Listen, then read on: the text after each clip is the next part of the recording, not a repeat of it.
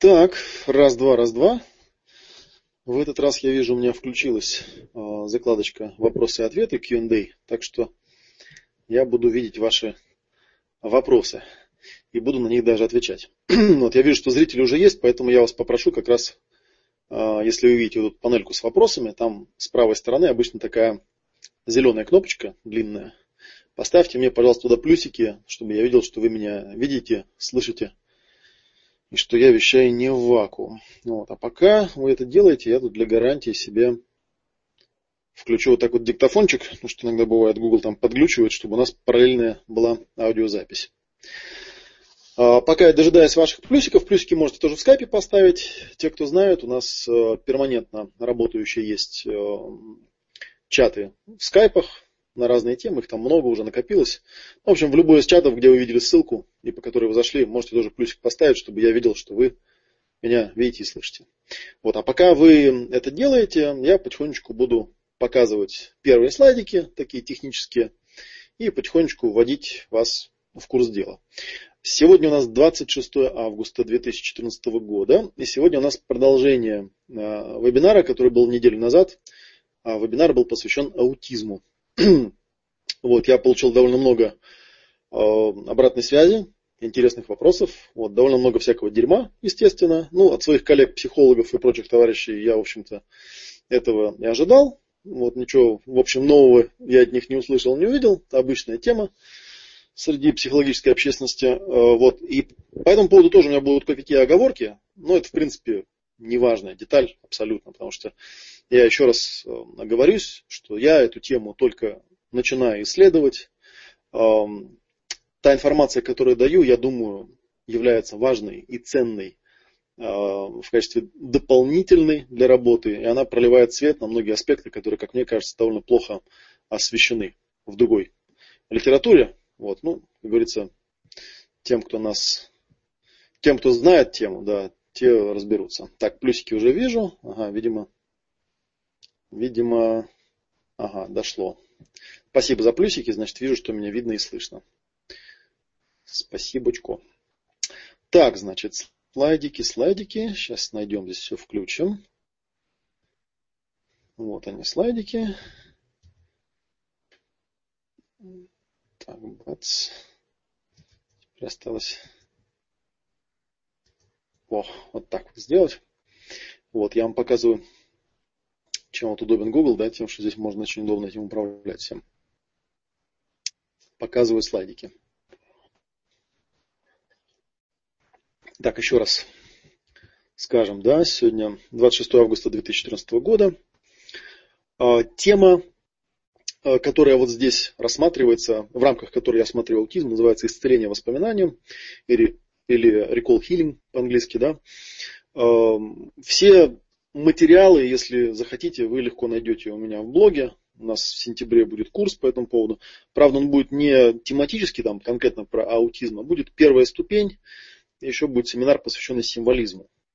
А, но у Жильбера есть на самом деле эм, семинар отдельный по аутизму. Я еще раз это проговорю, что он его в России пока еще не проводил ни разу. Я думаю, что на самом деле стоило бы заказать у него такой семинар, чтобы он его провел. Вот, ну и мы с ним об этом поговорим. То есть, в принципе, если будет достаточно много заинтересованной публики, я думаю, мы это организуем.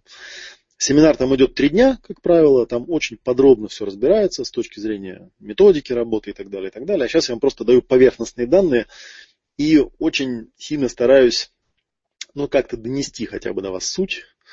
Вот, и опять же, да, вспоминая про своих коллег-психологов, я вас очень-очень сильно попрошу, пожалуйста, обратить внимание именно на суть, на то, что вы хотите человеку помочь, а не обсуждать выражение моих глаз или то, что у меня стоит на полке за спиной. Потому что это довольно смешно было читать э, в некоторых сообществах в Фейсбуке, когда меня стали там обсирать э, за выражение глаз, за какие-то такие вещи, абсолютно херня.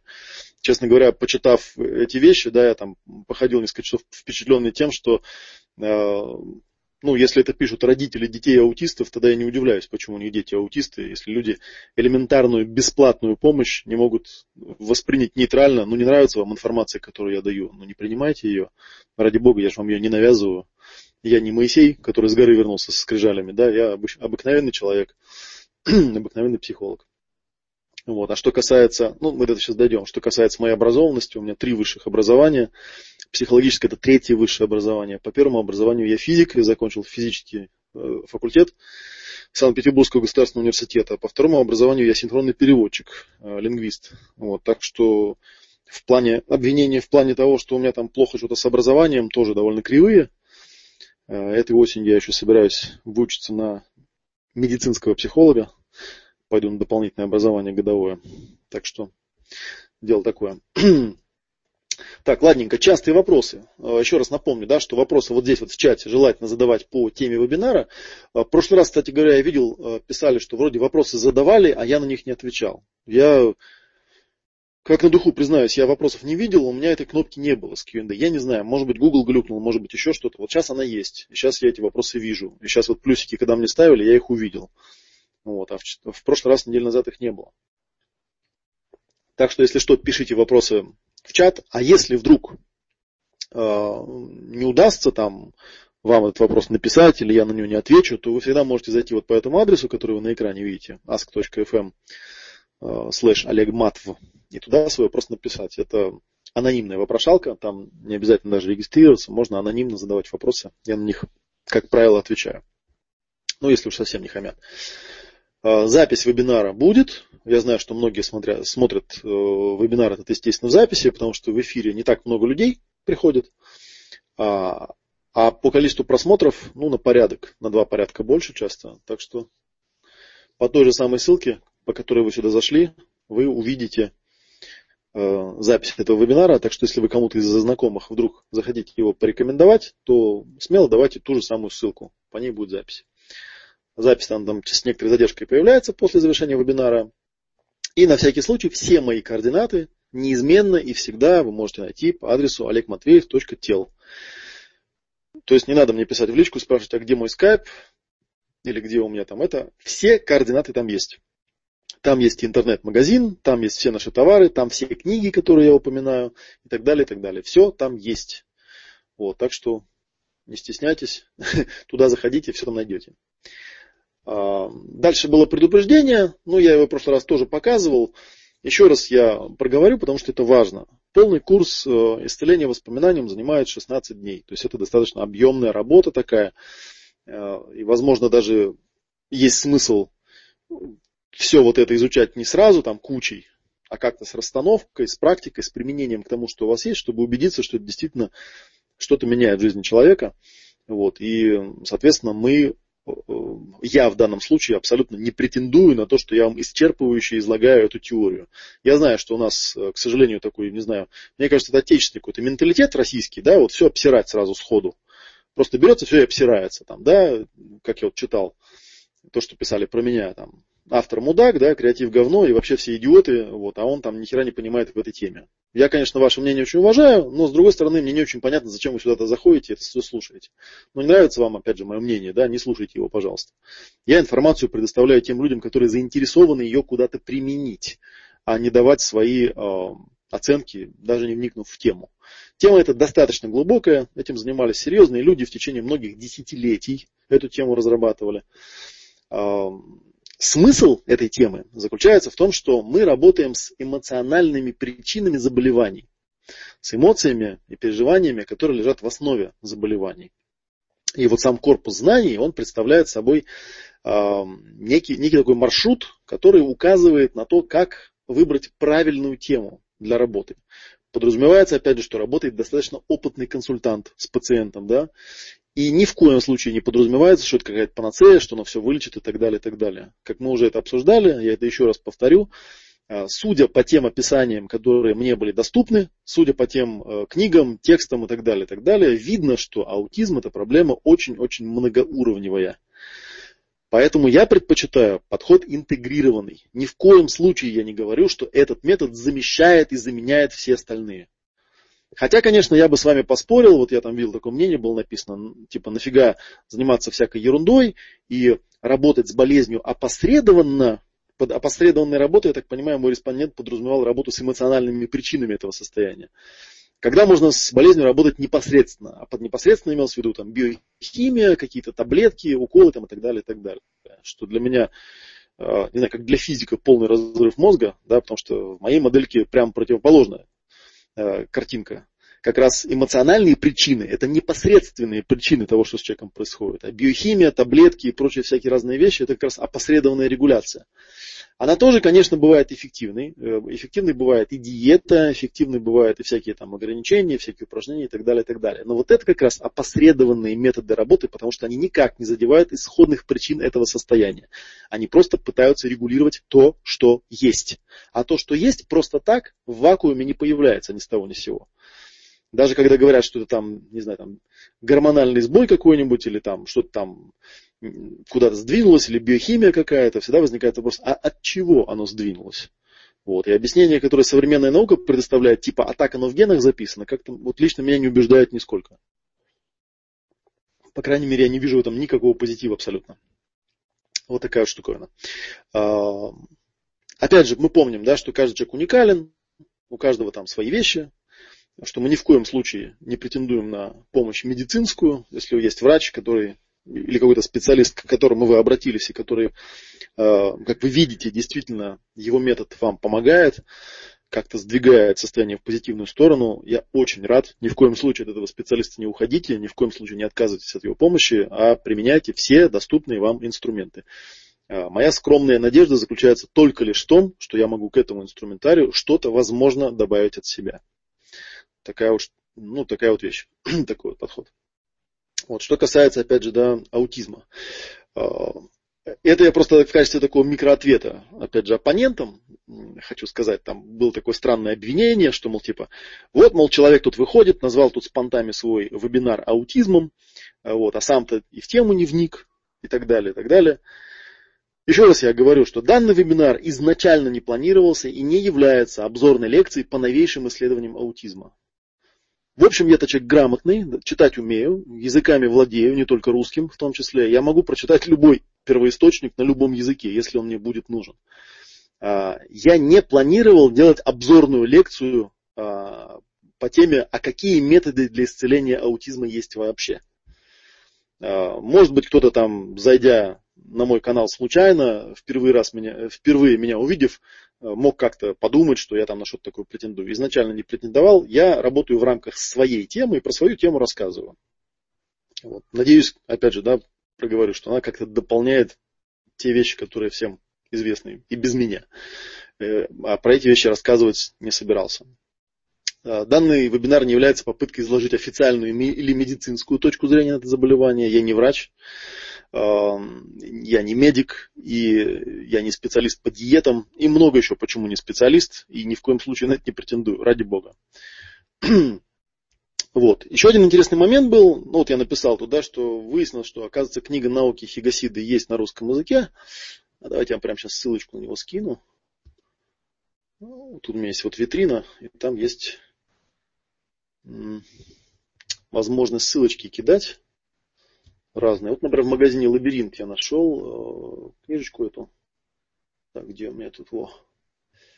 Вот эта кнопочка. Так, добавить элемент с веб-сайта. Называется она по-русски «Почему я прыгаю?». Э, автор Хигасида Наоки. Ну, кстати, да, Хигасида, а не Хигашида, как где-то я прочитал. Стоит он 360 рублей, и, как я говорил, там э, вы найдете ответы на 58 вопросов, которые задавали Хигасиде, вот этому самому, да, который на них там отвечал. И еще в интернете вот обнаружилось, э, обнаружился отрывок э, этой книжки. Сейчас тоже вам ссылочку эту туда закину. Так, ну-ка, пым. Получится. Записки аутиста, науки Хигашида. Ну, это уже вот кто-то явно с английским акцентом переводил. Для людей с аутизмом жизнь это поле битвы. Отрывок из книги 13-летнего мальчика с аутизмом. Я уже говорил, что книга это 2000, по-моему, третьего года. Э, ему уже далеко не 13 лет. Ему уже за 20, как бы, да, но тем не менее. Э, почитайте, вот здесь э, сколько там, 6 или 7 вопросов, ответы на них переведены. Вот примерно в таком стиле он там отвечает, и это поможет, может быть, вам разобраться с этой темой. Эм, кроме того, понять, как вообще с ним эту книгу писали. где-то здесь это есть описано даже, да, у него там специальная какая-то вот он общается, показывая по одной букве на картонной доске, после чего его помощник переводит их в слова, предложения и абзацы. Вот первая половина книги написана в форме вопросов и ответов, а вторая часть книги представляет собой художественный рассказ. Не знаю, в моей книге художественного рассказа не было, были только ответы на вопросы. Вторую часть, значит, я не читал. Ну, в общем, почитайте, посмотрите. Имейте в виду, что оно есть на русском языке, и если вам хочется как-то вот, да, в внутренний мир проникнуть аутичных детей, можете на это обратить внимание. А, еще раз я скажу, подчеркну, да, вот сегодня мне там задавали несколько вопросов, в частности, просили э, про конфликты, лежащие в основе аутизма, более-менее списком изложить. Я этот список подготовил. Еще раз я проговорю, что то, что я даю, основано на материалах Герта Хаммера, Клода Саба и Жильбера Рено в основном. А, еще раз я признаю и скажу сразу, да, чтобы потом, опять же, мои доброжелательные в кавычках коллеги потом мне всякого дерьма не писали, я себя экспертом в этой области не считаю, я исследователь, я просто эту тему раскапываю, интересуюсь. Э, просто мой личный опыт показывает, что почему-то вот люди, которые искренне в чем-то хотят разобраться и просто с чем-то разбираются и копают, такие самоучки, они почему-то порой намного лучше в этом разбираются, чем так называемые профессионалы, у которых такое ощущение, что основная функция заключается в том, чтобы э, всем доказать, что они умнее всех остальных. Я этого доказывать не пытаюсь, я просто рассказываю что, то, что я знаю. А, в частности, вот была такая претензия э, высказана, да, кто-то там, опять же, из слушателей э, сказал, что когда автор Олег там назвал аутизм детской шизофренией, типа все, с этого момента он для меня умер, я его слушать перестал, читать перестал, потому что это бред, э, никакая это не шизофрения там и так далее, и так далее. Я не знаю, да, возможно, это писал не психиатр, который просто не понимает, что такое шизофрения. Еще раз я проговорю, что шизофрения это, в общем, достаточно классический такой диагноз, который подразумевает, а, что у человека имеется некое измененное психологическое восприятие реальности.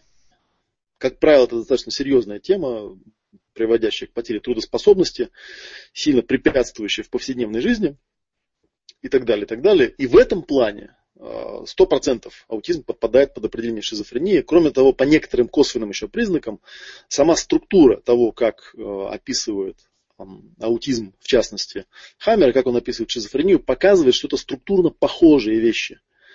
Этому удивляться особо не стоит, потому что, в принципе, у доктора Хаммера он вообще все болезни, он изначально исследовал рак, если вы не в курсе, позже, когда он вывел вот эти вот свои законы, пять законов, он а, в принципе написал, что все болезни, которые в теле происходят, они проходят по тем же самым пяти законам.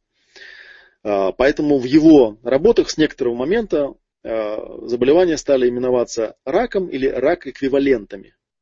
С этой точки зрения, как это не страшно, люди там пугаются иногда, даже простейший насморк тоже является раком. Вот, тут как бы две оборотных стороны. Да? С одной стороны, самые простейшие заболевания, которые идут по тем же самым законам, в принципе, тоже представляют собой разновидности рака. Вообще четкого определения того, что такое рак, что такое не рак, на самом деле нет.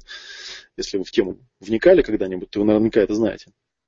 А с другой стороны, а, это снимает такой стигму такую демоническую, да, со страшного названия рак, потому что рак это, в общем, вполне себе а, такое заболевание ничем особенным не отличающиеся от всего остального, и простекающие по тем же самым законам, и, в общем-то, исцеляющиеся тоже по тем же самым законам.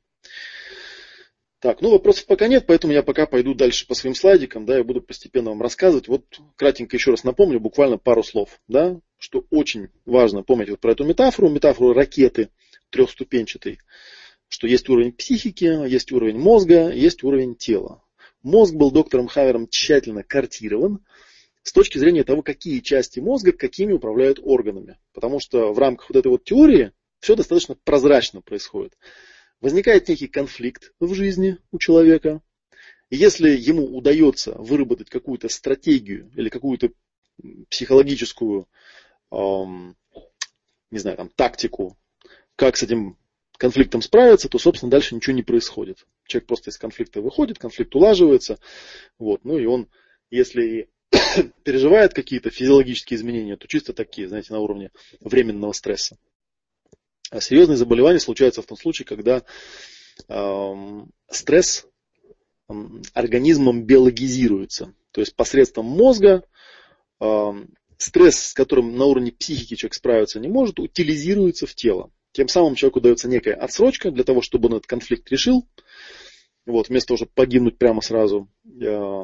Ну и, соответственно, если за это время человек конфликт решает, то есть очень хорошие шансы на исцеление. Если человек конфликт не решает, то потом это заболевание проистекает, ну, приводит, собственно, к тому, к чему оно и должно было изначально привести, то есть а, выбраковывается данный индивидуум. А, с точки зрения природы в этом ничего нет необыкновенного. Раз он не способен решить какой-то конфликт возникший, значит данный индивидуум не приспособлен к жизни такой, да, его следует отбраковать. То есть психологический конфликт посредством мозга переводится в тело, утилизируется в тело, в конкретный орган. Разные диагнозы, разные органы соответствуют разным конфликтам, что, собственно говоря, подробно исследуется в материалах, начиная с э, научных схем э, доктора Хаммера, где там подробно все картировано, и продолжая работами Клода Саба, Жильбера Рено, где они эту тему дополняют различными своими наработками. Кроме того, мы говорили о том, что психика человека может быть описана такой метафорой айсберга. То есть очень большая часть нашей жизни на самом деле проистекает на уровне ниже того, что мы осознаем. Вот. Если мы это как-то структурируем, то работа терапевтическая происходит на уровне, э, первое, на уровне моего собственного опыта, когда просматривается история жизни человека, просматривается история э, всего того, что с ним происходило, э, о чем он, может быть, каждый день не вспоминает. А, более глубинным уровнем является так называемая фаза программирования, которая здесь на рисунке называется задача-цель. Фаза программирования – это вот э, период времени, который начинается от момента примерно за 9 месяцев до зачатия и заканчивается первым годом жизни, в течение которого, как мы говорили, действует первый закон биологии, который для нас в рамках данной темы особенно важен – Потому что первый закон биологии гласит, что психологические конфликты родителей превращаются в биологические конфликты ребенка. То есть ребенок рождается как решение всех тех нерешенных психологических проблем. То есть в данном случае получается, если мы вернемся на пару кадриков назад на эту ракету, да, психические проблемы родителей, которые у них возникали вот на этом уровне, они утилизируются не в их тело, а в тело ребенка. Потому что э, в периоде фазы программирования Ребенок полностью телесно отождествлен с родителем, и с биологической точки зрения для него смерть родителя означает неминуемую э, смерть для него самого. Поэтому ему э, биологически выгодно этот конфликт утилизовать в себя, да, и заболеть чем-нибудь. Как мы говорили, чем допускать существование этого конфликта дальше. Ну и далее еще исследуется три поколения назад или четыре поколения назад. Э, я уже проговаривал, если кому интересно, можете в личку написать. Э, есть такая интересный, интересный такой автор французский, Ан Ансевин Шутценбергер. У нее есть книга на русском языке, называется «Синдром предков». Почитайте, что она рассказывает о так называемой невидимой семейной, невидимые семейные узы. Такой термин у нее есть. Э, ну, мы еще про это поговорим. Вот. Хотя, наверное, вот если уж начали тут про невидимые семейные узы, давайте я вам покажу одну из вещей, которые я хотел на сегодня показать, потому что после того, как мы стали обсуждать все эти вещи у нас там в чатах, мне накидали разного рода материалов. В частности, спрашивали про шизофрению. И разговор зашел о том, что, ну, я говорил там человеку, да, о том, что шизофрения, вообще говоря, это известно э, в области исследования этого явления, является симптомом системным. То есть на самом деле шизофрения является симптомом родового дерева. Если человек шизофреник, это не значит, что он конкретно является шизофреником. Это означает, что в родовом дереве есть причины, по которым данный конкретный индивидуум перенимает на себя ну, вот данный э, конкретный диагноз. И есть вот такая вот книга. Опять же, если кому интересно, она у меня есть в электронном виде выложенная. А, вот написали эти четыре итальянца, называется «Парадокс и контрпарадокс». Новая модель терапии семьи, вовлеченная в шизофреническое взаимодействие. Перевод с итальянского, довольно старая такая книжка. Вот. И там, в принципе, довольно подробно все это расписано, как там пара, да, семья попадает в шизофреническое взаимодействие. И, собственно говоря, подразумевается под этим некая семейная терапия всегда. А почему это интересно нам? Потому что структурно аутизм подобен шизофрении. И структурно, опять же, а, получается такая, такой вот аспект, который очень-очень важен. Вы должны понимать, что аутизм ребенка, с которым вы работаете, он не относится непосредственно к этому, данному конкретному ребенку. Аутизм это симптом семейной системы. И работать придется с семьей. Если вы в эту тему хотите поглубже залезть, ну вот можете эту книжку прочитать. Здесь, в принципе, все на достаточно хорошем уровне изложено. Вот. Кроме того, да, вот я еще хотел показать, обычно в начале работы заполняется такая большая-большая анкета. Вот, сейчас я вам ее покажу, эту анкету. Я, ну, вообще, немножечко сейчас историю расскажу. Да, эта анкета изначально была придумана доктором Клодом Саба. Вот, она у него была огромная, огромная такая, да, страниц на 20, если не больше. Так, сейчас у меня Google тут прогрузится. А, этот документик, он находится в онлайне, его можно скопировать. Здесь вот вначале идет... Эм, а, ну, кстати, я могу уже ссылку вам на него дать, опять же, да. Здесь в витрине я же могу вам ссылку на него кинуть. Так, добавить элемент. Хопа. Загрузится или нет? Так, что-то получилось.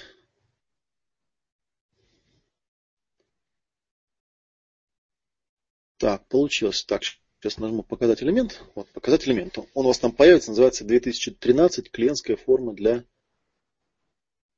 консультации по исцелению воспоминаниям. Так, вопросов пока нет.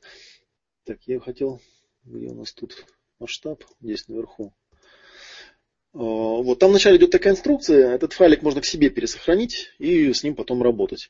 Э, анкета это заполняется в самом начале. Я вот начал говорить, да, что у Клода сама была длинная-длинная такая анкета, где вопросы касались вообще всего того, что в человека в жизни могло происходить.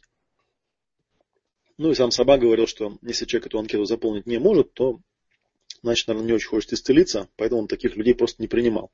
Вот. Я недавно тоже у себя прописывал в условиях работы, что для меня очень важно, чтобы человек эту анкету заполнил, важно, чтобы он ее заполнил именно в электронном виде, вот, а, потому что есть у меня некоторые там товарищи, распечатают и начинают там ручкой что-то чирикать. Во-первых, мне трудно очень читать этот почерк, а во-вторых, в электронном виде, естественно, это все расширяемо. То есть здесь, например, ну давайте посмотрим, что там происходит там дата, ну, есть обычная стандартная информация идет там, да, всякие там даты и так далее, лет в браке. Вот здесь обычно довольно подробно можно описывать, да, отношения в семье, раньше сейчас отношения в родительской семье, дальше сейчас. Вот, э, собственно, сам запрос, да, с чем человек хочет поработать, здесь подробно описывается. И потом идет вот такой один из главных разделов, называется линия жизни, где предлагается заполнить такую табличку там четыре колонки, возраст, дата, события и какие переживания по поводу этого были. Вот. Ну и тут дано, там, не знаю, какое-то количество строчек дано, но обычно это описание занимает ну, не одну страницу, скажем так, да, потому что здесь нужно подумать, как заполнить. И важно заполнить, чтобы именно была и дата, и возраст.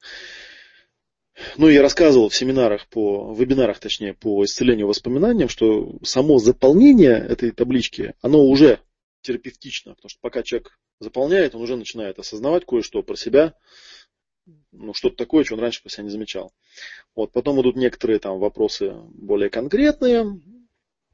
Э, второй такой базовый раздел – это фаза программирования. То есть ваша мама когда была беременна вами, да, до беременности и после беременности, что вы об этом знаете.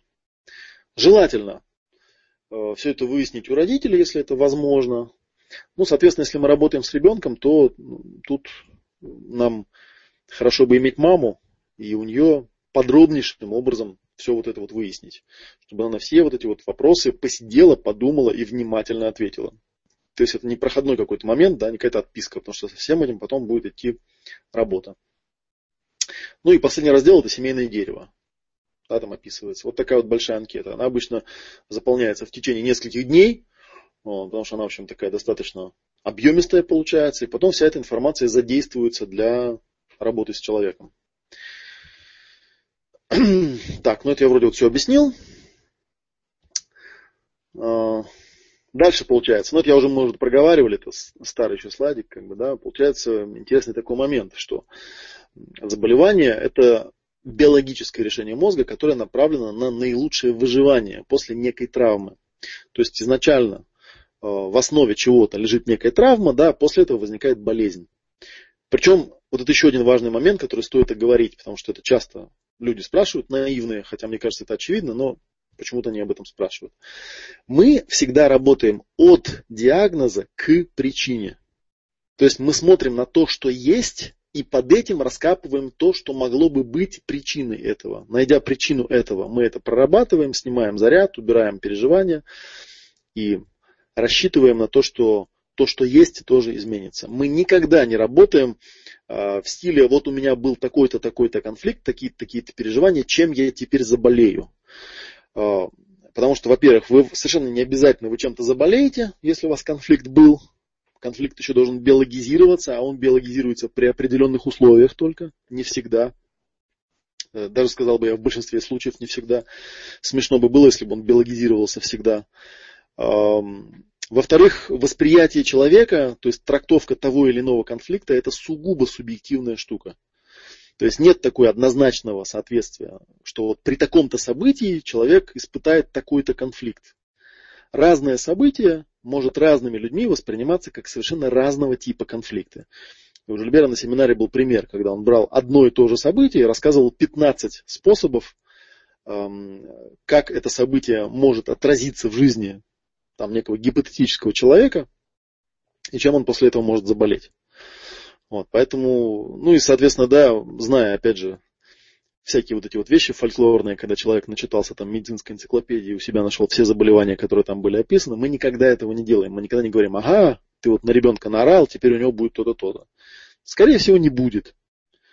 Вот, и не надо выдумывать себе проблем там, где их нет, по большому счету. Но если оно уже есть, если у нас определенные симптомы присутствуют, то тогда мы можем под этими симптомами что-то попробовать найти, покопаться там и так далее. Да? Соответственно, как я сейчас говорил, причиной заболевания является биологизированный шок, а у биологизированного шока или биошока, короче, есть четыре таких основных базовых причины. Опять же, я напомню, что раз мы говорим про аутизм, то мы говорим о биошоках, которые происходили у родителей в период фазы программирования. То есть это не биологические шоки, которые у самого ребенка были. Потому что, как правило, аутизм проявляется в достаточно раннем детском возрасте, или не таком уж раннем, но все равно причина его находится где-то здесь. То есть, другими словами, анкету будет заполнять папа и мама, а не ребенок и исследовать мы будем папу и маму. А признаки биошока, ну это вот то, что вы видите на экране. Первое это изоляция. Ну, грубо говоря, не с кем поговорить. По разным причинам эта изоляция может наступать. Известно это давно, что если у человека случился какой-то биошок, ну, шок любой, там, психологический, я не знаю, там, авария, гибель близких людей, Э, катастрофа какая-то, первое, что нужно сделать, это выдернуть его из э, коммуникационного вакуума. Приезжают психологи, приезжают специалисты, вытаскивают человека, начинают с ним разговаривать, да, разговаривать, пытаются убрать у него эту изоляцию. Потому что если изоляция убрана, то э, организм вот эту вот энергию стресса, он ее направит наружу. Он будет кричать, он будет плакать, он будет рассказывать эту историю, он будет повторять ее 50 раз э, разным людям. Э, он будет э, просить помощи, он будет в ярости биться головой об стену, он будет делать много чего, кроме одного. Да, то есть не произойдет биологизации этого конфликта. А, обычно такое событие, которое биологизируется, происходит неожиданно, то есть есть некий разрыв между тем, что я ожидал, и тем, что получилось. Опять же, да, потому что если оно было ожидаемо, то, скорее всего, я психологически уже подготовился, промоделировал все это, прокрутил в голове, поэтому шока у меня не будет. Да, у меня будет стресс, да, мне будет тяжело, но шока у меня не будет. Э, для того, чтобы, опять же, это было бы шоком, нужно, чтобы была безвыходность, то есть нужно, чтобы человек осознал, что никакого решения нет, все, конец, выхода нет никакого вообще, ничего я здесь сделать не могу. И важно, чтобы это ну, затрагивало некие глубинные потребности данного человека, глубинные ценности, чтобы это была такая достаточно значимая для него фрустрация. Вот когда эти четыре фактора присутствуют, изоляция, неожиданность, безвыходность и удар в глубину, вот тогда шок может биологизироваться. Понятно, что может быть разная степень интенсивности всего этого дела.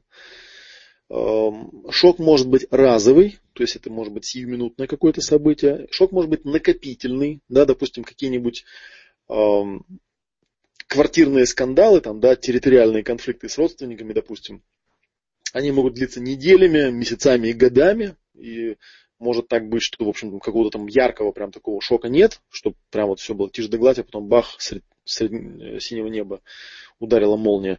Но день за днем, день за днем, день за днем накапливается, накапливается, накапливается, может потом биологизироваться, потому что ситуация не разрешается, ситуация не разруливается, на уровне психики не удается человеку выработать некую стратегию, как от этого конфликта избавиться, ну, и в итоге тело этот конфликт перенимает на себя. Вот. Ну, переживания бывают разные, да, тоже у меня старый слайд здесь остался. Тут, наверное, единственное, что вот стоит проговорить, э, еще раз проговорить, да, что большая часть этих конфликтов это конфликты такого подсознательного животного характера. Разного рода там животные страхи, защитные реакции, обесценивание, отношения. То есть рациональная, рассудочная логика, она, как правило, никаких симптомов или болезней не порождает. Человек может быть желчной тварью всю жизнь и при этом ничем не болеть абсолютно, потому что он все это делает на уровне рассудка. И наоборот, человек может быть тихим библиотекарем, никому никогда в жизни ничего плохого не сделавшим, и при этом заболеть чем-нибудь жутким и страшным, потому что оказывается на уровне там, телесном, на уровне архаики, да, у него были жуткие конфликты, не знаю, жил он с каким-то там с какой-нибудь своей там жестокой мамой, там, да, или каким жестоким отцом, который, оказывается, его все это время подавлял, но он никому об этом не рассказывал. Вот, он сильно от этого страдал, потому что понимал, что в жизни он никак не самореализовался. Вот, э, не мог найти решения, для него это было очень важно. Ну и, короче, заболел. Такая вот штуковина. И, соответственно, у... если у такого человека был ребенок, то ребенок может этот конфликт, опять же, на себя перетащить и потом реализовывать его в своей жизни. А, еще одна оговорка, это очень важная оговорка для работы с людьми, да, с гомо сапиенсами, то, что конфликты, которые человек переживает, в отличие от животных, не обязательно являются реальными. А, эти конфликты могут быть воображаемыми, эти конфликты могут быть виртуальными, символическими, метафорическими, то есть они могут быть в переносном смысле. Например, когда, а, не знаю, начальник вызывает меня к себе в кабинет и с позором меня, меня увольняет и выгоняет, в современном мире, если так вот подумать, это не является угрозой выживанию, вообще говоря. То есть ничего со мной не случится, найду другую работу, ситуацию эту улажу и все такое. Но если у меня при этом в течение какого-то периода присутствует там, изоляция, неожиданность, безвыходность, и меня это глубинно уязвляет, а телом это может быть воспринято как прямая угроза выживанию и может быть соответствующим образом быть биологизировано в определенные заболевания, несмотря на то, что я все это себе навоображал. Кроме того, есть люди, а, истероидного такого типа, которые себя накручивают постоянно. Да? То есть в отсутствие реальных, объективно существующих конфликтов, они себе придумывают эти конфликты. Есть такая хорошая, смешная история, да, что человек это единственное животное, которое, сидя в пустой комнате, само с собой, в полном одиночестве, э, может само себя довести до полного безумия, просто разговаривая само с собой. Э, при этом не имея никаких реальных конфликтов. Вот это факт, который нужно с людьми всегда учитывать, и который нужно всегда понимать, э, принимать в расчет, работая с какими-то конфликтами, что знать то, что как этот конфликт человек воспри... воспринял, а вам неизвестно. Вам нужно вопросы ему задавать. Что он переживал, как он переживал там, и так далее. Ну, соответственно, если у вас под рукой есть там э, научные схемы Хаммера, да, то ориентируясь на те описания, можно выяснить, какого рода конфликты у него были, а потом уже копать, э, искать конкретные события. так, ну конкретно про аутизм поговорим. Э, попробуем сейчас разобрать несколько важных вещей. Сначала идут такие общие оговорки, которые тоже очень важно проговорить, потому что было много обратной связи по этому поводу. Ну, первое, вот то, что на экране сейчас увидели, я уже по этому поводу говорил, что ничто из описанного не является абсолютным, все нужно исследовать, и то, что я даю, это всего лишь темы для исследования. Посмотрите, что там есть. По большому счету, наверное, из этих двух вебинаров практическое такое задание для любого человека, который с этой темой как-то пересекается, оно очень простое. Возьмите данного конкретного ребенка, найдите его родителей и попросите их подробно в дневниковом стиле описать фазу программирования. От э, момента за год примерно до зачатия, скажем так, да, до момента, когда ребенку исполнился один год. Подробно, день за днем, максимально, вот в том стиле, как в анкете было написано, возраст, дата, события, переживания. Все это подробнейшим образом описать. Пусть они сделают эту работу. И, возможно, она уже сама по себе там процентов 50 проблем уберет. А если они считают, что э, после этого нужна какая-то еще там дополнительная терапевтическая помощь, пусть обращаются, обращаются, поможем. Это не проблема, это может кардинальнейшим образом повлиять на состояние ребенка. Это правда. Следующий момент, очень-очень важный, я его несколько раз, наверное, проговорю. Это очень-очень-очень важно, просто невообразимо, невообразимо важно, потому что огромное количество претензий почему-то было здесь. Очень важно для родителей. Мы никого не обвиняем, мы никого не судим и не объявляем никого жертвой. Если у ребенка в течение фазы программирования, точнее в жизни родителей ребенка что-то происходило, и вам предлагают посмотреть на это как есть, и описать это, это вовсе не означает, что кто-то вам говорит, что вы в чем-то виноваты. Жизнь это жизнь, что произошло, то произошло. Если вы хотите справиться с ситуацией, сделайте это, пожалуйста. Потому что огромное количество комментариев я на эту тему увидел. Мне говорили, как же это так, вот родители и так переживают, что они во всем виноваты, а вы тут предлагаете еще эту тему ковырять. И, ну, такое, наверное, мог написать только вот психолог, не знакомый с такой темой, как процессинг. Мы ковырять ничего не предлагаем. Мы предлагаем прорабатывать. Мы предлагаем э, аннулировать, прояснить, вычистить все то, что там есть. Мы предлагаем убрать изначальную причину, а не ковыряться в этой причине. А изначальная причина это переживание родителей по этому поводу. Поэтому это очень важный момент. Что было, то было, и нам нужно честно посмотреть в глаза тому, что есть. Э, и в этом плане даже есть некое противоречие. Там одна дама ее написала, а неужели нельзя вместо этого просто принять ситуацию как есть и работать с тем, что есть? Принять ситуацию как есть, отчасти для того, чтобы принять ситуацию как есть, первым шагом нужно сначала описать то, что есть. Точнее, то, что было в фазе программирования. То есть подробно, день за днем, еще раз я проговорю, в дневниковом стиле описать, что там было. Может быть, они были молодые родители, не понимали, что происходит. Может быть, те конфликты, которые происходили, были вообще за рамками их контроля. Они не могли ничего с этим поделать. Правда ведь? Может быть, им просто осознанности не хватило. Может быть, еще чего-то. Понимаете, что было, что было. Чтобы принять это, нужно сначала это описать. А потом уже можно делать принять, принять, принятие, проработку, отпускание, прощение, про которое мы дальше поговорим и так далее, и так далее. Но я хочу, чтобы вы Э, запомнили такую важную вещь. Никогда, ни при каких обстоятельствах, ни в коем случае терапевт, предлагая человеку описать, что произошло, э, не будет его обвинять, судить или объявлять его каким-то негодяем. Э, можете воспринять это как, я не знаю, как исповедь своего рода, да? Никогда, ну, если вам кто-нибудь не во время исповеди там вас осуждал, обвинял и так далее, и так далее, то это на совести того, кто это делал.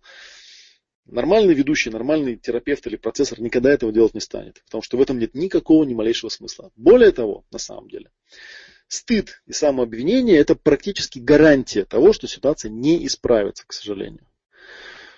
По очень простой причине. Если мне стыдно за то, что что-то произошло, то этот стыд является следствием ну, моих переживаний, вот этого события, которое там произошло. И получается, что если я само это событие как-то его аннулирую, как-то его уберу, как-то его проработаю, то мне вроде как стыдиться будет, ну не будет повода стыдиться. Да? Нет заряда, нет стыда, нет самообвинения. Обвинять не в чем. Я там убрал то событие, снял с него внимание, проработал его и принял его как есть. И стыдиться не за что. И тут есть, конечно, такой конфликтный момент, что все-таки ведь было что-то сделано не так, неправильно – и получается, что вроде как я выводов из этого не сделал. А, но тут, как говорится, ваш выбор. Да, вы можете либо эти выводы сделать рассудочно, перевести их просто на уровень рациональной логики, сказать, да, действительно, были допущены ошибки в поведении. Мы эти ошибки внимательно рассмотрели, расписали, разобрались, в чем дело, и поняли, как делать не надо было. Теперь поняли. Ну, к сожалению, задним числом, неважно. Мы их проосознали, продышали, успокоились и все. Нам стыдиться не за что. Мы сделали свои выводы. Или вы можете этого не делать, и можете ходить всю жизнь, стыдиться и самообвиняться, и таким образом носить в себе память о том, что вы сделали не так. Но при этом никогда не смотреть на саму эту ситуацию, на то, что вы там конкретно сделали не так, и не пытаться это никак, не знаю, там осознать, проосознать, сделать какие-то выводы из этого. Такой вариант тоже есть. Но вот этот вариант, поскольку он э, подразумевает некое удерживание в памяти всех вот этих обстоятельств, да, некое удерживание их э, ну, в качестве какой-то реальности текущей, ну, поскольку вы их удерживаете, то ситуация ничем не изменится. Потому что мы считаем, что в основе аутизма отчасти лежат эмоциональные проблемы, которые были. Почему состояние длится до сих пор? Ну, потому что эти эмоциональные причины, видимо, до сих пор актуальны. А, актуальными они могут быть, например, из-за того, что вы стыдитесь того, что там произошло, или вы обвиняете себя в этом. Это, в общем, отдельная тема для работы. Это все прорабатывается, это все убирается, это все снимается. Еще раз я подчеркну, это вовсе не означает, что вы в тот момент, когда избавляетесь от стыда и от самообвинения, что вы говорите, что все это было правильно, так и надо было поступить. Нет, конечно. Вы прекрасно осознаете, что все это было неправильно и поступать так было нельзя. Но смысла стыдиться и самообвиняться по этому поводу нет никакого. И уж тем более мы вас не станем обвинять, судить и говорить, что вот вы такие негодяи там, и так далее, и так далее. Это вообще не наша работа, она не в этом состоит. Так, ну я 35 зрителей вижу, но вот вопроса не вижу ни одного. Почему вопросов не задают. То ли я так в потоке все рассказываю, что спрашивать нечего, то ли не знаю что. Дальше про аутизм пойдем. Да? Я в прошлый раз тоже это говорил, что аутизм метафорически можно описать как черную дыру. Имеется в виду, что все входит, ничего не выходит наружу. Опять же, можно задать себе вопрос такой, в каком случае подобные вещи могли бы быть решением чего-то, когда все входит, ничего наружу не выходит. Какой ответ на этот вопрос, я не знаю. У каждого ситуация уникальная, своя собственная. Что там у вас такое произошло, э, что может привести к тому, ну, вот к такому биологическому решению, я не знаю. Нужно исследовать. Как правило, это связано с какими-то семейными секретами, с какими-то семейными тайнами. Когда нельзя ничего наружу выдавать, нельзя никому ничего рассказывать, там, тому подобные вещи. А, частично здесь пересекается, есть еще такое явление, да, шизофазия называется. Это расстройство разговорного языка. Вот как раз у науки Фигасиды, там они очень подробно по этому поводу расписано все. А, это такое расстройство, при котором слова используются не в их обычном значении, вот, и речь не понимается, не та, которая обращена к ребенку, аутисту, не та речь, которую он сам говорит. Вот науки там очень подробно рассказывает, почему и как это происходит технически, то есть он само явление описывает. Да? Опять же, я проговорю, что, конечно, эту книгу многие критиковали, говорили, что на самом деле родители написали за него эту книгу там, и так далее, но мы в, это, в эти дрязги вдаваться не будем, мы просто возьмем это за некую гипотезу. Нам это не помешает эту тему исследовать, скажем так. Опять же, да, вот смотрим на это описание и спрашиваем себя, при каком случае, при каких случаях подобная вещь могла бы быть биологическим решением? Ну, наверное, кто-то что-то ляпнул не туда, да, кто-то что-то сказал не так, вот, кто-то что-то там услышал не то. Да? Вот это может быть решением биологическим. Ребенок с ним рождается. А, может быть также просто элементарное, вот когда мы рисуем это геологическое, генеалогическое дерево из а, анкеты, в частности, да, можно исследовать такую тему, как отсутствие общения в клане, в семье. Отслеживается четыре поколения назад, считая самого ребенка. То есть сам ребенок, его родители, его дедушки, бабушки, ну там про дедушки, про бабушки. Ну, если есть информация какая-то о них. И посмотрите, где там в семейном дереве такая проблема была. Кто с кем не общался, кто от кого чего скрывал и тому подобные вещи. Опять же, как проработка это выглядит? Все это описывается в дневниковом стиле. То есть первое, что, где, когда, с кем произошло. Второе, кто, что и как переживал по этому поводу. Третье, что и как было фрустрировано, обломано, нереализовано из-за вот этого обстоятельства. Вот как бы три таких основных шага, пожалуй, да. Вот, все вот это вот описываете в дневниковом стиле, да, ну и все это потом проговаривается как-то э, ну, в случае с детьми вы, наверное, знаете, да, что либо это проговаривается в присутствии ребенка, но без прямого обращения к нему, просто проговаривается и все. То есть вполне достаточно, например, ситуации, когда ребенок там играет или чем-то занят, да, вы просто в его присутствии это проговариваете. Иногда это проговаривается фотографии ребенка, иногда это проговаривается ну, рядом с ребенком, когда он спит. Ну, в общем, вопросы там в задавали по этому поводу. Как раз вот буквально один из последних вопросов об этом был, там я это описал. Так что зайдите, посмотрите, если что.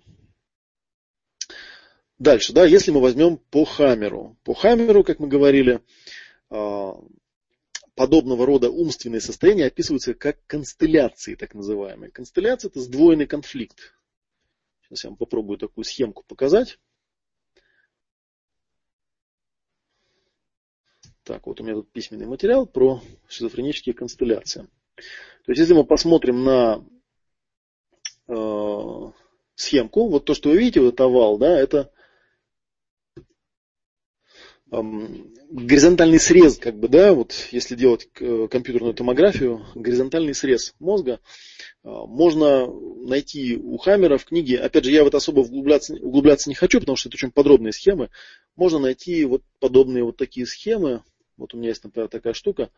А, конфликты для правши, для эктодермы конкретно. Да? Это вот опять же вот овал изображает срез мозга. И тут подробно все описано. Указаны какие реле, чем управляют, в каких областях они находятся. И в этих областях э, при компьютерной томограмме обнаруживаются так называемые очаги Хаммера. Вот по поводу них много разговоров.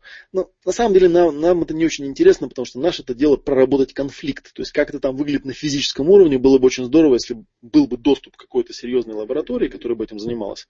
Насколько я знаю, в России этим не занимается никто.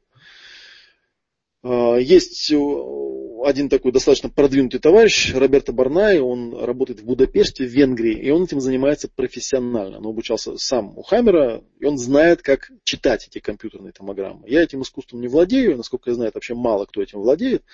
Но такие схемы, они есть а, в работах Хаммера.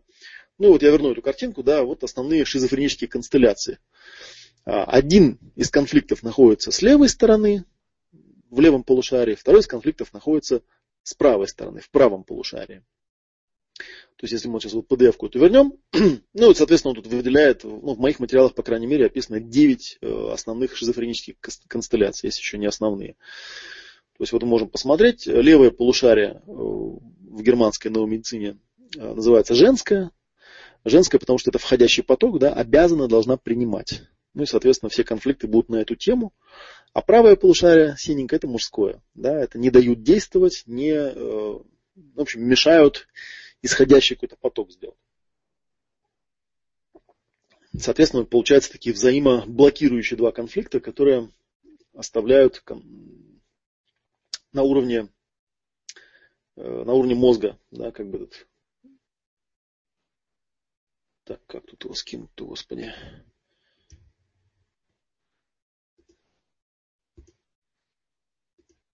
О.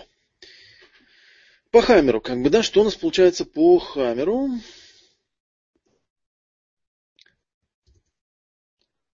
Так, сейчас я что-то здесь запутался, секундочку.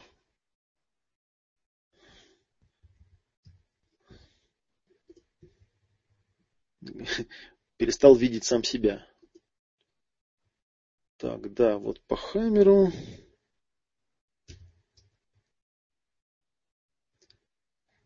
Так.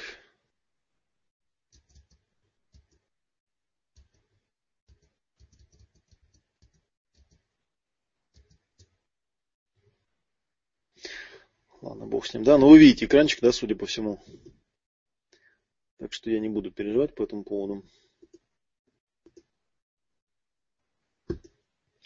А, значит, по Хаммеру получается как бы два два конфликта. Один это конфликт смертельного страха, так называемый, да. Он еще называют его синий страх. Это конфликт неприязни или скрытой враждебности. А, и он находится в области гортани.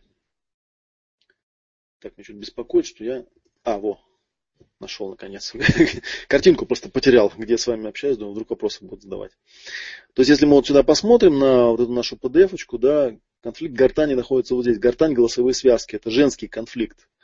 А, соответственно, вот смертельный страх, почему он считается женским, смертельный страх. Знаете, когда человек пугается, вот чисто по-женски, да, то женский страх выглядит в виде такого нервного вдоха, такого, да, как его изображают обычно в мультфильмах. Поэтому влияет это на гортань. А, ну и конфликт неприязни, скрытой враждебности. А, второй конфликт, да, это желчный пузырь. То есть смертельный страх гортань, конфликт неприязни это желчный пузырь. Соответственно, рекомендация отсюда получается достаточно прямолинейная, что надо исследовать конфликты, э, относящиеся к желчному пузырю, э, к протокам поджелудочной железы и печени эктодерма, и еще конфликты желудка эктодерма. Опять же, да, для людей, которые в германской новой медицине ничего не понимают, это, наверное, сейчас Филькина грамота, да, и вообще непонятно, о чем я говорю, но не суть, потому что я вам сейчас просто дам список. Э, конфликт эм, неприязни находится с правой стороны, это мужской конфликт, да, это конфликт такой, знаете, э, атакующий. Конфликт смертельного страха это конфликт входящий, э, связанный с гортанью. Сочетание этих двух конфликтов дает нам аутизм. Э, ну, поехали да, по перечисленному. Конфликт, например, может быть такой. То есть, что нужно исследовать? Вот после того, как вы эту анкету большую заполнили, я, вот про эту анкету говорю, Ссылочку я там у вас оставил, она висит там на витрине. И тут начало. Линия жизни.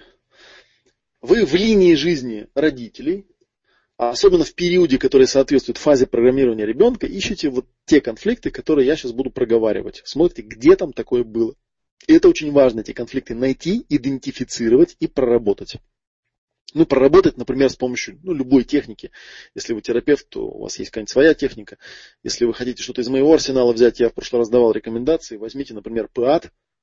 Он очень хорошо работает с яркими эмоциональными переживаниями.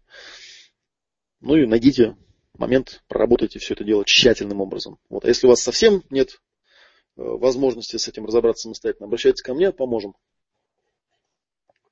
Итак, первое, да, меня кто-то бесит, но я не хочу или не могу этого показывать. Или наоборот, да, я не хочу никого бесить, но они мне в глаза не говорят, в чем дело. То есть я чувствую, что они на меня бесятся, но не показывают мне этого. А, очень тесно это связано с темой обиды и прощения. Как раз мне тут э, в Аске опять же задавали вопрос про обиду и прощение, что я называю прощением и так далее, и так далее. Ну, вообще, это такая стандартная тема, я много раз уже про это рассказывал, я сейчас попробую кратенько про это рассказать. На одном из семинаров когда-то я говорил, что я не очень понимаю значение этих терминов, обида, прощение, то есть я не понимаю, когда человек мне говорит «не обижайся», я не знаю, как реагировать на подобные такие вещи, потому что, ну, что значит не обижайся? Я не маленький ребенок, на посторонних людей тем более не обижаюсь. Это надо быть каким-то очень инфантильным человеком, чтобы на кого-то обижаться. Тем не менее, постоянное использование этой фразы в обиходе подсказывает, что что-то за этим, наверное, есть. Вот, а вторая фраза, которая мне была непонятна, это фраза там, ну, типа прости, извини тоже не очень понятное, потому что ну, человек сделал гадость, а потом приходит и говорит, извини. Ну, ну, ну извиню я тебя, это что-то изменит разве в объективных обстоятельствах? Ведь нет, если ты негодяй, ты мне нагадил, я все равно буду про это помнить. И все равно я, ну для меня было бы странно и противовыживательно забыть как бы об этом. Ну и в этом было некое замешательство. А, я решил с этой темой разобраться, и первое то, что я выяснил, что обида, где-то, по-моему, я это нашел в каком-то из старинных словарей русских, типа там в словаре Даля, да, обида, обижда, по сути, это желание мести. Это желание, чтобы тому человеку стало плохо за то, что он сделал плохо мне. Да? А, не обязательно эту месть должен осуществлять я лично. Это может там Бог ему отомстить, или там карма отомстить, или еще кто-то отомстить. Но вот обида подразумевает, что мне плохо, пусть и тебе будет плохо а, в отместку. Так будет справедливо. И получается, смотрите, странная штука. Почему я не могу, э, или там кто-то не может обиду отпустить?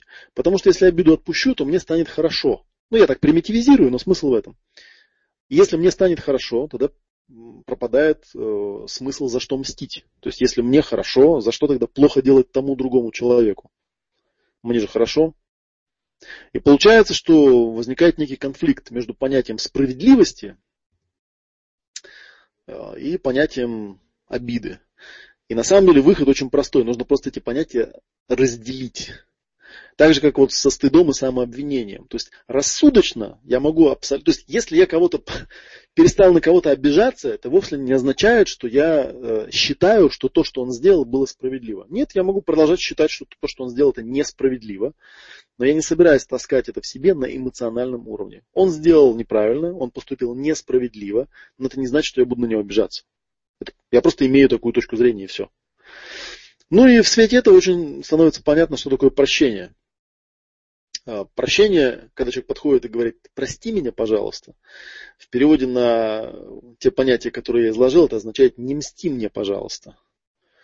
Просить этот человек может по разным причинам, например, потому что э, то нехорошее, что он вам сделал, он сделал, не знаю, пребывая в малоосознанном состоянии, ненарочно, случайно, ну и так далее, и так далее. И, соответственно, если вы ему начнете мстить, ну, будет какая-то вендетта начнется, он начнет мстить вам в ответ. Ну и, короче, все стороны останутся обиженными в итоге. И поэтому он предлагает вам прекратить эту штуку, включить рассудочную часть, аналитическую, и просто разобраться, что не так. При необходимости восстановить справедливость. Вот. Опять же, получается, здесь та же сам, то же самое уравнение. Если я кого-то прощаю, это означает, что я не буду ему мстить просто-напросто. Вот и все. Но это не означает, что я соглашусь с тем, что то, что он сделал, это справедливо. То есть вполне возможно, что я буду продолжать добиваться справедливости. Но я буду добиваться ее не потому, что я хочу ему отомстить, то есть сделать гадость в ответ, а потому, что я хочу восстановить справедливость. И вот тогда у меня как бы все по полкам разложилось.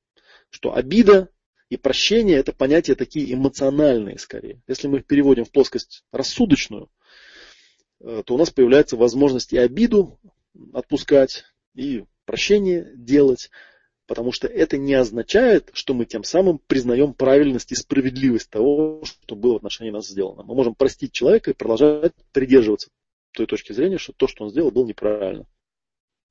Ну и если вот вернуться к фазе программирования и к тем событиям и конфликтам, которые могли теоретически быть э, причиной э, вот этого заболевания аутизма у ребенка, здесь примерно то же самое. То есть я могу обиду свою на себя отпустить и прощение могу себе выписать. Это не означает, что я автоматически сам себе говорю, да, то, что я делал, было совершенно правильно. Нет, это было неправильно, я это знаю, я это осознаю, и в будущем больше этого делать не буду. И я готов работать с последствиями этого. Но обиды во мне нет, и прощение я могу сделать. Ну, не знаю, там понятно ли я объяснил, надеюсь, что понятно. Короче, тему обиды и прощения тоже можно прорабатывать. В частности, в, опять же, в технике ПАД есть э, целый раздел такой, касающийся прощения. Вот, можете обратить внимание. Давайте на всякий случай книжку покажу. Есть книжечка, которую мы в свое время сделали на базе семинаров живых, которые я проводил. Мы их записали, оттекстовали. Вот здесь в разделе книги есть, в принципе, не так много книг, которые моего авторства. Вот одна из книжек, она была официально издана питерским издательством. Вот она. И она у нас сейчас там продается в электронном виде. Вот. Так что, в общем, короче говоря, можете обратить на нее внимание. Там есть раздел, касающийся прощения. С помощью этой техники можно, в общем, убрать вот эту эмоциональную составляющую, это прощение осуществить, что называется. Так, что еще? Дополнительные темы. Э, это вот то, что там другие органы были перечислены. Опять же, да, мы не врачи, мы в органы не лезем. Мы говорим конкретно, что мы будем искать, еще раз я повторю, э, в линии жизни у мамы и у папы в тот период, который соответствует фазе программирования этого ребенка. То есть от даты за год до его зачатия до день рождения первого, дня рождения первого. Конфликт нехватки недостатка Плюс такая тональность несправедливости и злости. То есть чего-то не дают, что-то мне не хватает, а мне этого не дают. И меня это злит, меня это бесит, потому что это несправедливо. Ну, как вы видите, похожая такая тема, да? Например, например, да, вот кто-то транжирит семейные деньги, то есть он их растрачивает, у меня конфликт нехватки, я что-то теряю постоянно. И это несправедливо, меня это бесит, меня это злит, но по каким-то причинам я это наружу выдать не могу. Помните, да, опять условия биологизации конфликта. Это изоляция, э, неожиданность, безвыходность и затронуты глубинные ценности. То, что было на слайдике, да? Изоляция, не с кем поговорить. Или я говорю, но меня не понимают, не слышат, не хотят слушать, отвергают, посылают. Неожиданность, то есть каждый раз это случается внезапно, э, опять, да, я там отложил деньги на что-то, бац, их потратил уже куда-то на какую-то фигню.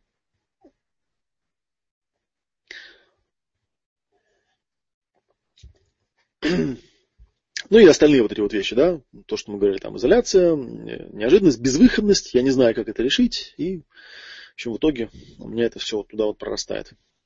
Конфликт у меня, а решает ребенок за меня. Не хватает чего-то жизненно важного. Ну, обычно это деньги все время. Или вот если это там печень берется, да, не могу переварить нечто жутко мерзкое, отвратительное, я вообще этого побаиваюсь. Это часто бывает связано с поведением супругов в отношении друг друга ну, не могу переварить, здесь имеется в виду, естественно, в переносном смысле, да, в неком метафорическом. То есть что-то там происходит, человек вот, ну, не может переварить, у него непонимание. Ну, как так можно, блин, делать? Но, с другой стороны, свою вот эту вот злость и неприязнь, вслух я выражать как-то стараюсь этого не делать по каким-то соображениям, но оно биологизируется как говорят на кладбище, все люди, все люди, которые лежат на кладбище, это очень вежливые, тактичные, сдержанные и воспитанные люди, потому что они никогда этого всего ничего не выражают, не в себе это все оставляют. А, потом есть такая категория, это вот было связано с, там было упомянуто, эктодерма желудка. А, это же некая часть желудка, которая может подвергаться повреждениям. Это конфликты, связанные с недовольством, досадой по поводу непреодолимого врага на собственной территории. Ну, территория здесь тоже может быть буквальная, то есть это может быть там квартира, например, в которой я живу, и где там находится какая-нибудь моя теща там, или свекровь, допустим, да, с которой постоянно конфликтую, и которая для меня является непреодолимым врагом, который меня подавляет просто, причем на моей же собственной территории. Я по этому поводу испытываю досаду, но опять же на, 100, на все сто процентов выразить это не могу. Вот, а даже если выражаю, то конфликт не решается, он не разруливается, он переходит на биологический уровень. А, непонимание, конфликты между родственниками, друзьями, или вот конфликт, когда не хватает, очень сильно не хватает чего-то желаемого, да, или я не могу переварить то, что есть, территориальные стычки, ссоры с начальником территории, с тональностью неверности и предательства. Опять же, да, тут в основном это касается отношений, часто между женами и мужьями, ну, между родителями, грубо говоря, да, тут бывает ситуация, когда, например, там а, семья живет с родителями мужа, например, да, и там жена постоянно конфликтует с его матерью, или наоборот, да, бывает такое, что живут там у родителей жены, и теща является начальником территории, вот, и она все время какие-то гадости из-под тяжка делает, например, да, и вот это все жутко непереносимо, жутко ужасно. Ну и, короче, изоляция, неожиданность, безвыходность и пораженные глубинные ценности. Тоже может биологизироваться. Так, дальше идем. Еще списочком. Но еще один момент, как бы, который можно рассмотреть, здесь уже такое немножечко идет дополнительные, скажем, такие темы. Если мы посмотрим на аутизм, да, как мы говорили, все входит, ничего не выходит, да, то есть как бы у всех жизнь забирает, потому что своей нет жизни, он у всех ее забирает, забирает, забирает. Вот появляется человечек другой, который обладает таким же свойством перетягивать это на себя ну, это может быть, я не знаю, то, что мне сходу приходит в голову, это может быть какой-нибудь умирающий родственник, который никак не умрет. Лежит со своей болезнью, там, да, весь дом на цирлах ходит вокруг него, а он не умирает, не умирает, и сам не живет, и другим жить не дает. И по этому поводу тоже могут быть дикие конфликты в домах. Может быть, что-нибудь такое было. А, это может быть попытка убежать от страданий каких-то, которые были в возрасте ну, до года. Ну, в общем, в фазе программирования до года, до двух. Опять же, я скажу вам, что фаза программирования понятие, конечно, условное. То есть это не то, что там исполнился ему там один год и все, как отрезало. Нет, конечно, да. Тут все раннее детство нужно исследовать. Просто наиболее вероятные причины находятся именно в фазе программирования. То есть в том эпизоде, в том э, периоде, который я обозначил. Если там были какие-то дикие страдания, э, опять же напомню, да, что мы говорим о событиях, которые происходили в жизни родителей в том периоде, который соответствует фазе программирования ребенка. Мы про родителей говорим. Хотя, в общем, здесь ребенок тоже мог страдать. Он страдал, скорее всего, он же не отвязан.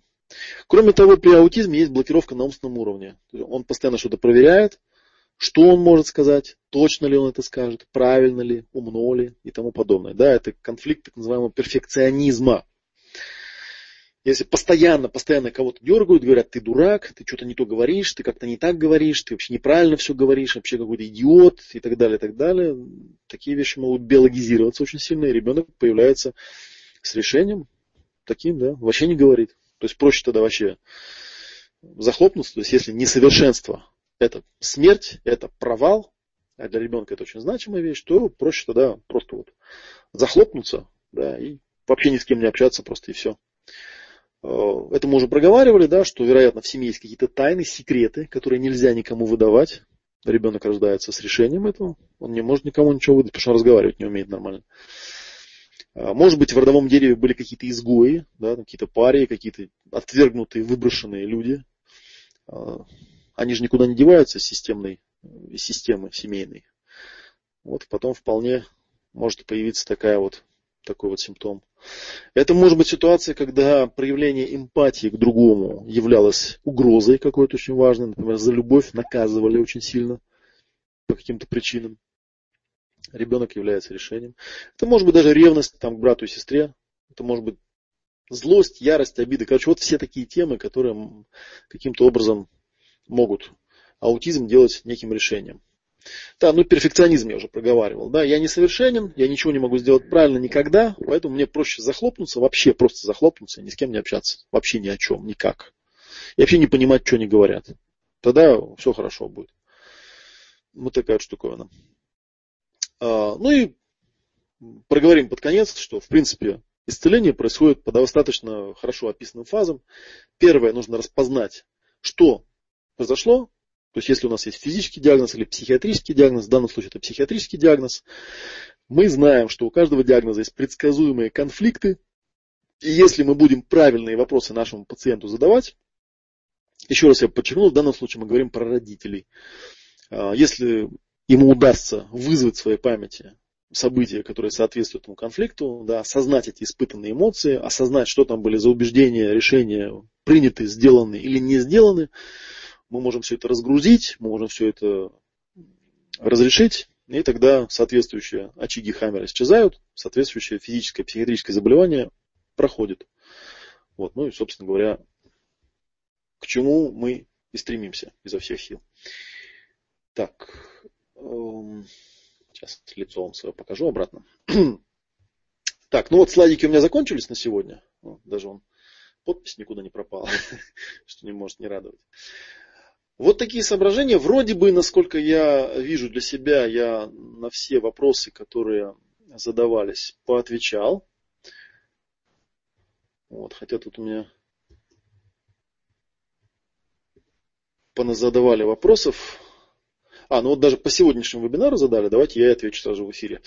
Могут оба программирующих конфликта быть у одного из родителей или обязательно один должен быть в маме, а второй быть в папе? Исследуйте. На самом деле может быть бывает, понимаете, ведь ситуации бывает, что, например, вообще нет папы.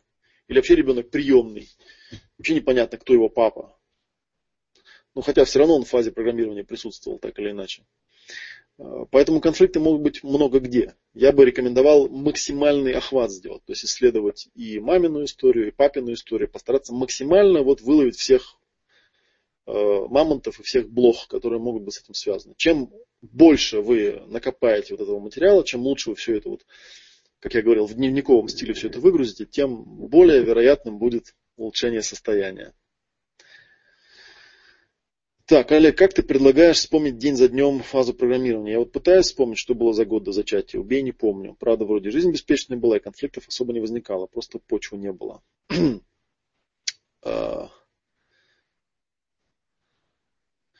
Ну, тут как бы что я могу сказать? Еще раз проговорю. Абсолютов не существует. Мы работаем с той информацией, которая есть. Попробуйте начать э, заполнять вот эту вот линию жизни, хотя бы вот скелет сделайте, а потом будете добавлять. Вы увидите, что когда вы выгрузите то, что у вас есть на поверхности, выпишите все это на бумагу, придет новые, придут новые воспоминания, придут новые детали, придут новые даты с новыми событиями и так далее, и так далее, и так далее. Много раз я это уже наблюдал, работая с Жильбером, работая сам, что вот когда человек говорит, я там ничего не могу вспомнить, ты хорошо, давай выгрузим то, что есть. Просто выгрузим то, что есть. Я помню два события. Вот давай их выгрузим максимально. Выгрузили, о, я еще что-то вспомнил. Выгрузили, о, еще что-то вспомнил. Выгрузили. То есть дорогу осилит идущий. Никто вам не говорит, что вам прям нужно дословно прям каждую секунду вспоминать. Выгрузите то, что есть. Если есть симптом, значит есть причина. Если есть причина, значит есть память. Если есть память, значит можно ее достать. Если ее нельзя достать, значит можно достать метафорически эту, эту память. Метафорически перепрожить фазу программирования через метафору какую-нибудь. А, часто Жильбер говорит, если вы не, не можете что-то вспомнить, задайте вопрос, а если бы ты могла вспомнить, что бы ты вспомнила? Да, у нас есть такое свойство, наш мозг склонен плохие вещи со временем затушевывать, не помнить. Но множество раз я опять же видел, когда приходят люди, их спрашивают, приводят ребенка, допустим, да, приводили там детей больных, приносили, привозили и приводили. Спрашиваешь про фазу программирования, ой, нет, у нас все было замечательно, отличная беременность, беспечная, э, отличные роды, отлично это, отличное то. Вот. Потом начинаешь выкапывать реально по месяцам, и вдруг выясняется жуткий трэш, там и родственники умирали, и скандалы были дикие, и ужасное подавление, и ругань, чего только не было. Вот, и такую историю выслушав по полтора часа, чешешь репу, думаешь, нифига себе, да, люди говорят, ничего у них не было. Интересно. Так, краса, красавец, не обращая внимания на критику, значит, у них эта боль есть. Ну, в принципе, я так и сделал. Я, может быть, не очень политкорректно там сейчас в начале вебинара все это выговаривал, я понимаю, да, что если у людей эта боль есть, значит они вот по какой-то причине э, то есть по какой-то причине они так реагируют, а не просто так. Разбирайтесь с ней. Мне кажется, что любой нормально, нормальный, здравомыслящий человек, который хочет своему ребенку добра, уж как-нибудь может свою эту э, ненужную, никчемную гордость засунуть куда-нибудь, да, и как-то это. Так надпись почему-то не появляется, ладно, бог с ней. Как-то подумать все-таки о благе ребенка, а не о том, что я вот тут такой благородный, и тут вот сижу такой весь самообвиненный, а вы мне тут ковыряете мои больные раны. Ну, сделайте выбор тогда, что вам проще, ребенка оставить больным или все-таки со своими проблемами разобраться. вот. Э, если найдется несколько вариантов тех пар, о которых вы рассказывали на вебинаре, работать со всеми или одна пара всегда является ведущей? Пар чего, я не очень понял. Вообще, ну, даже если я не понял, я вам просто скажу, что работают, стараются сделать максимальный охват всех конфликтов. Да?